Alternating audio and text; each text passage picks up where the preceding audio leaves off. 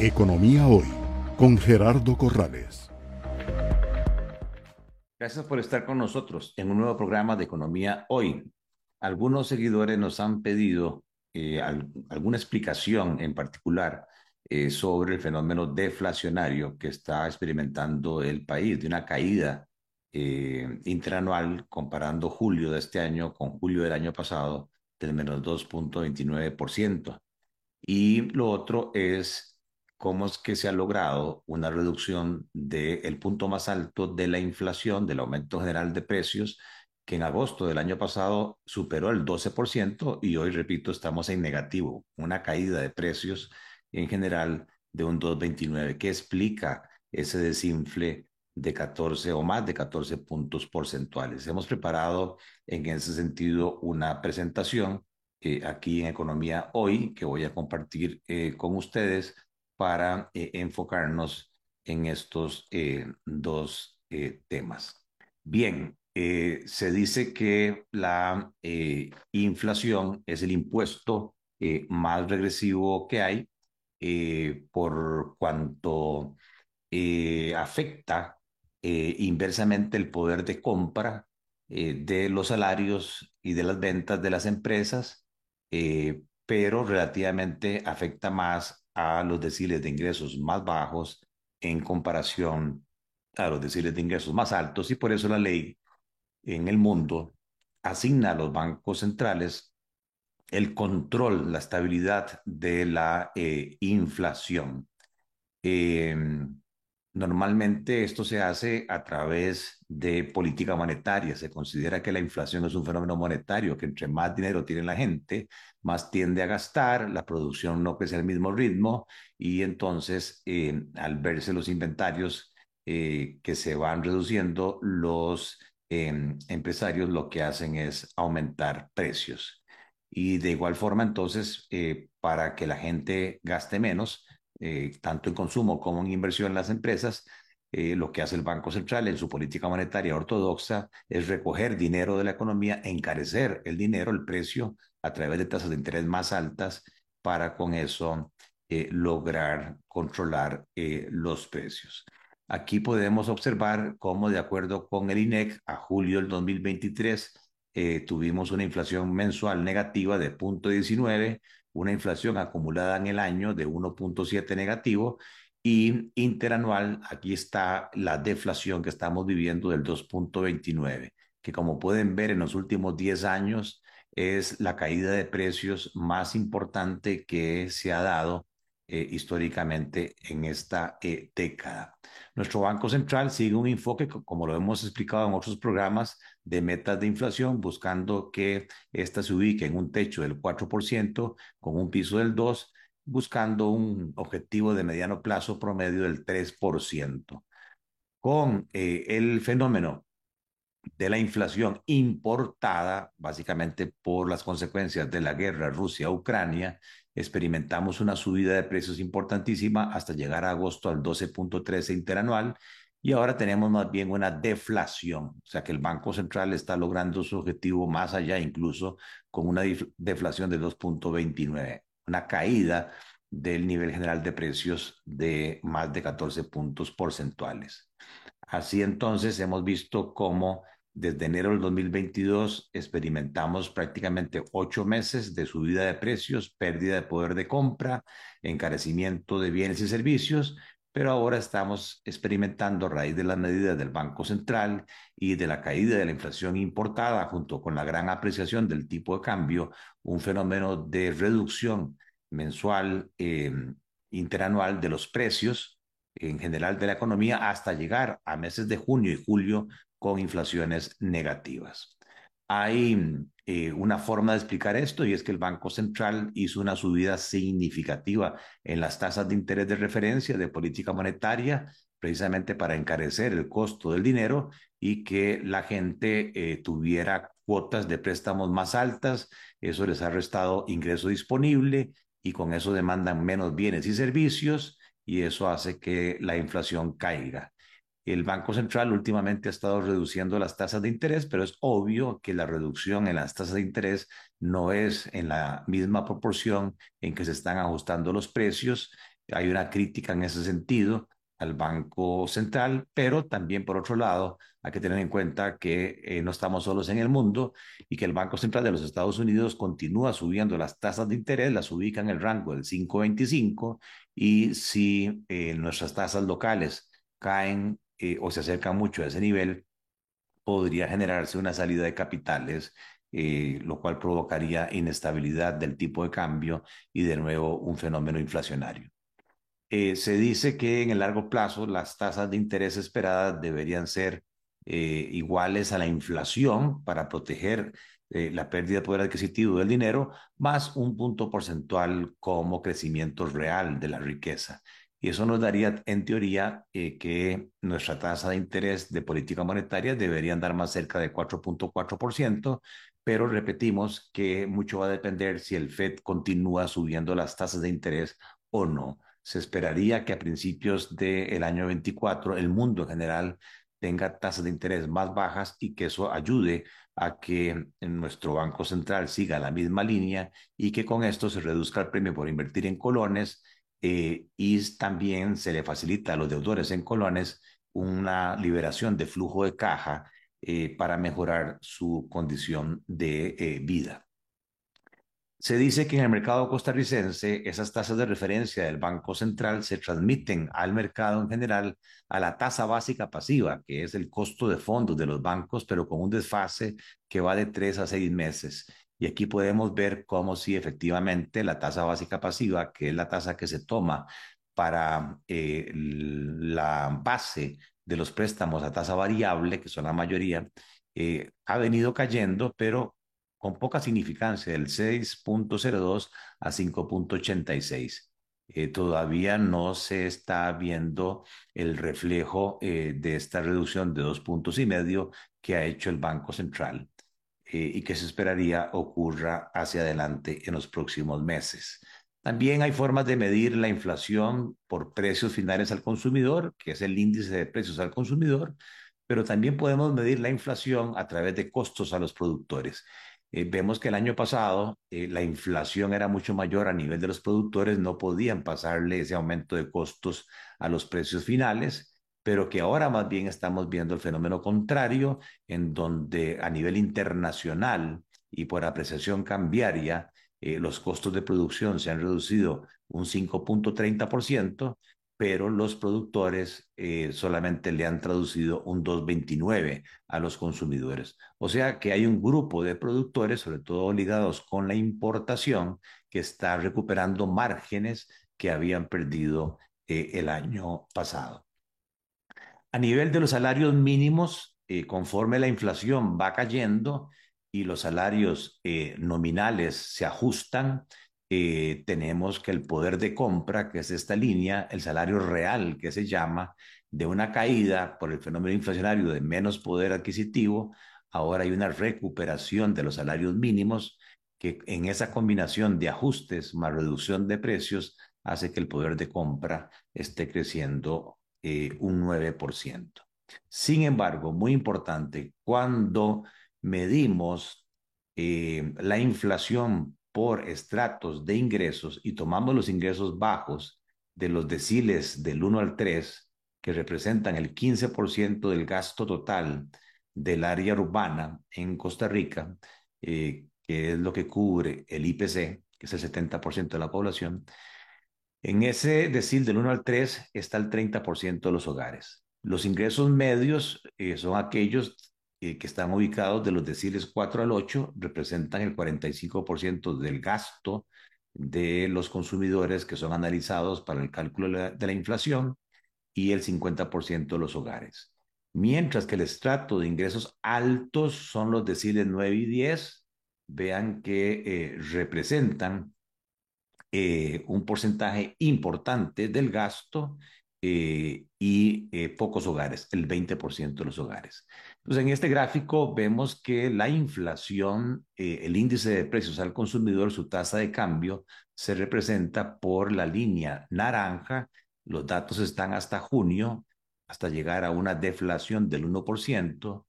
pero vemos que el fenómeno inflacionario no es igual para todos los estratos de ingresos.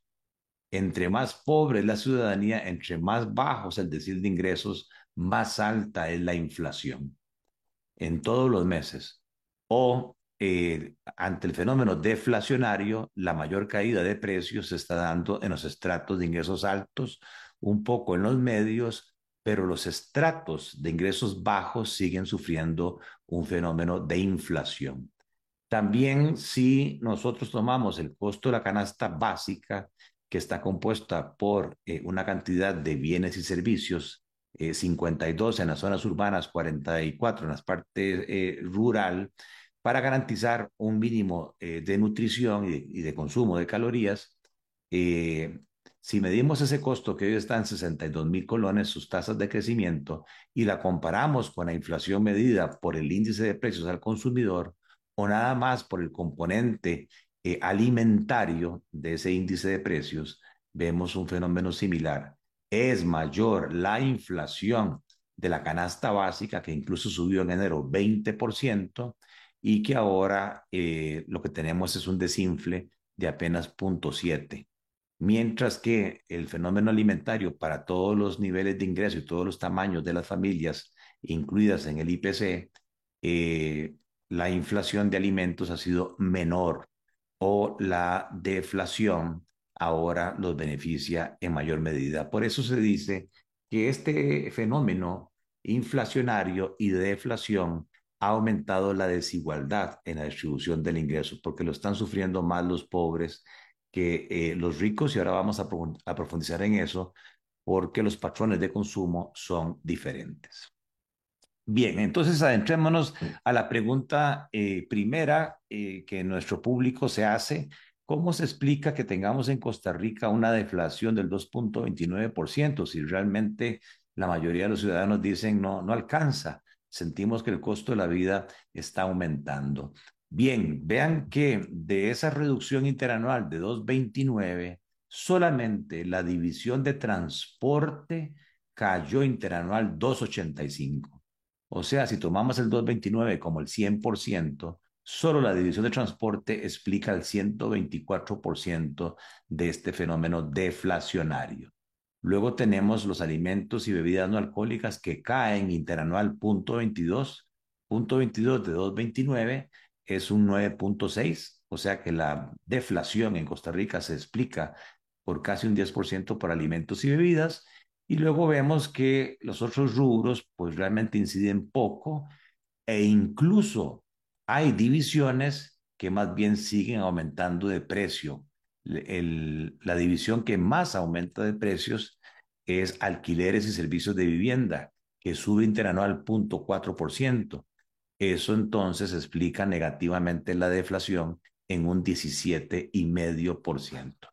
Ahora vamos a tratar de abrir estas dos divisiones junto con la de alquileres y servicios de vivienda e infocomunicación para ver cuáles son los artículos que explican este fenómeno deflacionario. Si nos vamos entonces al tema del transporte, tienen los artículos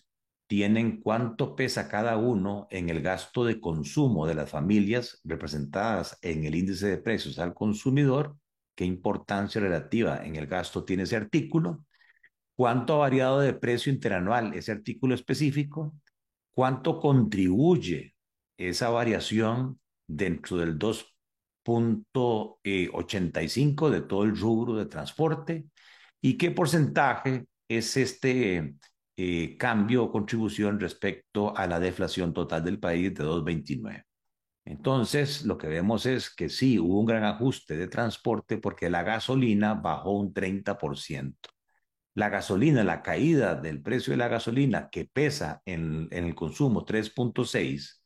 es el responsable de la deflación en Costa Rica en el 76%. Compra de vehículos nuevos pesa en los consumidores de las zonas urbanas 4.24 han caído de precio tanto por los precios internacionales como por apreciación cambiaria un 18% y eso explica el 34% de la deflación en Costa Rica. Los boletos aéreos, vean que han caído un 38%, pesan 0.61, explican el 14% de la deflación. Y el otro artículo dentro de la división de transporte que cae es el diésel, eh, con un ajuste a la baja de 34%, explicando el 10% del fenómeno deflacionario. Esto les da ya una idea de que estos artículos, pues obviamente no están presentes en los deciles medios y bajos, y por lo tanto este fenómeno deflacionario está favoreciendo a los estratos de ingresos altos. Vean que por el contrario, el transporte escolar sube, tiene inflación 7.33, el transporte en taxi sube un 10% y el transporte en bus un 8%. Por eso la mayoría de la población a nivel de transporte no está sintiendo este fenómeno. Si tomamos toda la división de transporte, eh, cayó interanual un 16%, pesa casi un 15% en el, en el gasto total de consumo de estas familias y por lo tanto explica de los 2.29 una caída de 2.85 en los precios de la división de transporte, que es el 125% del fenómeno deflacionario. Si ahora nos vamos al rubro de alimentos y bebidas, vemos que el principal artículo que explica una contribución eh, de menos 0.38 dentro del, del 2.29 negativo, o sea, explica un 16% de la deflación, es el tomate, cuyo precio se ajustó en el año un 58% a la baja y pondera 0.7 en la canasta de consumo. Y ustedes pueden seguir viendo ahí aceites y grasas, frutas y semillas, cebollas, no tanto las carnes que apenas se han ajustado un 1.92, el chile dulce, el culantro. Vean que el arroz interanual eh, mm, apenas ha caído un 3%, pesa 1.31 y por lo tanto explica, contribuye apenas con 1.8% en la reducción del costo de la vida. Y por el contrario, vemos que hay otros artículos eh, como el café, el azúcar, los productos alimenticios para bebé,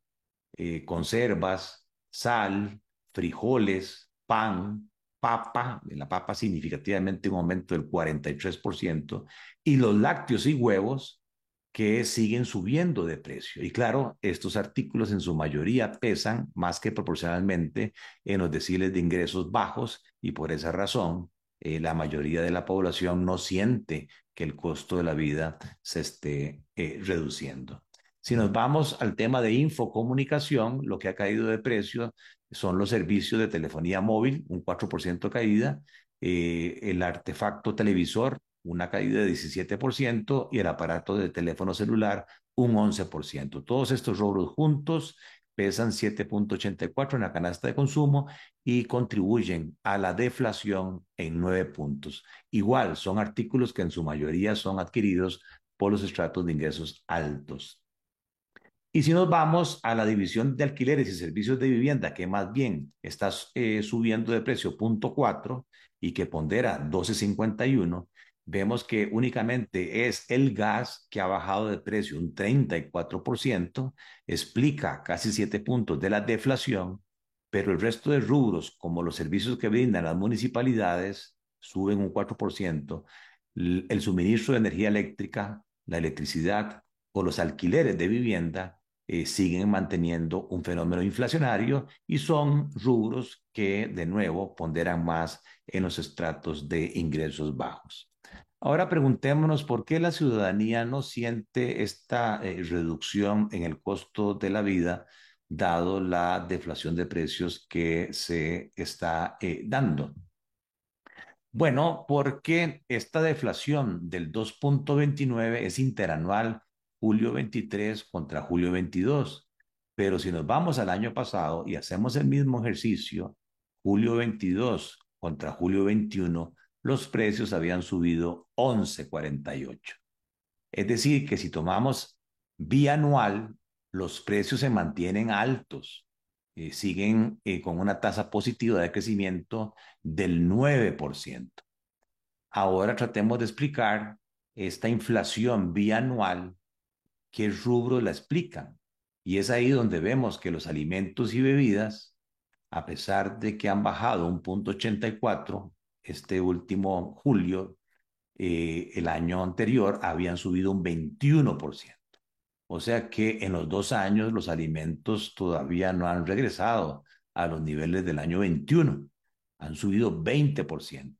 Y al pesar 24%, eh, dentro de este 8,93 de inflación acumulada de dos años, explican el 4.71. Es decir, que el fenómeno en dos años eh, de pérdida de poder adquisitivo o de inflación se da más que todo en un 53%, explicado por alimentos y bebidas, que en los patrones de consumo de los estratos de ingresos bajos eh, pesan más que los estratos de ingresos altos. Luego tenemos el rubro de alquiler y servicios de vivienda, que en estos dos años han subido un 12,5%. Las comidas fuera del hogar siguen subiendo un 6%, el transporte un 15%, eh, los muebles, artículos para la vivienda un 5.9%. Eh, ahí tienen ustedes, eh, perdón, esos son los pesos. Aquí lo que tenemos en esta columna son los porcentajes bianuales. Alquileres y servicios de vivienda, un 3.52, comidas fuera del hogar 11.83, transporte punto 76, casi el transporte ha regresado a los precios del año 21 eh, y así para cada uno de los rubros. Incluso tenemos el fenómeno aquí de educación, donde eh, por el contrario ha habido una reducción eh, de los precios educativos. Y si nos vamos a la división de alimentos y bebidas no alcohólicas, entonces ahí podemos ver que eh, en estos dos años los productos lácteos y los huevos mantienen un crecimiento de casi 30%. Explican el 11% de esa inflación bianual de 8.43. Los vegetales, los tubérculos, las leguminosas eh, mantienen una subida importante el pan, las carnes, vean el café, un, casi un 60% de aumento. Entonces sí, tiene razón que los hogares eh, no estén sintiendo eh, que esta deflación del último año realmente mm, supere el incremento de precios que se había dado del 2021 al 2022. Es decir, que a nivel acumulado eh, de los últimos dos años seguimos teniendo un fenómeno inflacionario. En el caso de los alquileres y servicios de vivienda, eh, tenemos una eh, variación de electricidad en dos años de un 19%, los alquileres un 9%, los servicios municipales un 8%, eh, el agua un 1.72% y el mantenimiento y reparaciones 2.28%. El único rubro que en dos años se ha desinflado es el gas, que ha caído de precio un 23%. Si vemos las comidas fuera del hogar, han crecido un 12,46 y los servicios de alojamiento un 6,16. Y en la división de transporte, eh, vemos que en estos dos años, claro, las familias más pobres, eh, el bus se les ha subido de precio un 21%, el taxi un 42%, la reparación de vehículos un 14%, accesorios de vehículos un 15%, transporte escolar eh, un 11%, donde en los últimos dos años se ha dado un ajuste a la baja en el diésel, en los boletos aéreos, en la eh, gasolina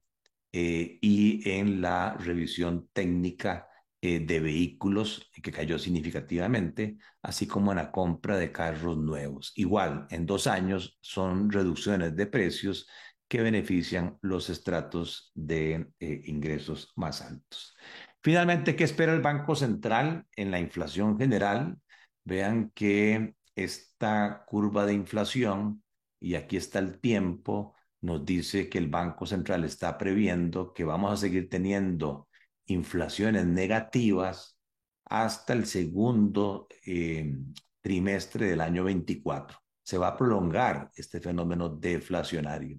Y que si quitamos, ¿verdad? Los componentes de alimentos y energía del índice de precios, lo que llamamos la inflación subyacente, este fenómeno eh, de inflación negativa iría más o menos hasta el primer trimestre del 2024. Por lo tanto, eh, nuestro Banco Central lo que nos está eh, diciendo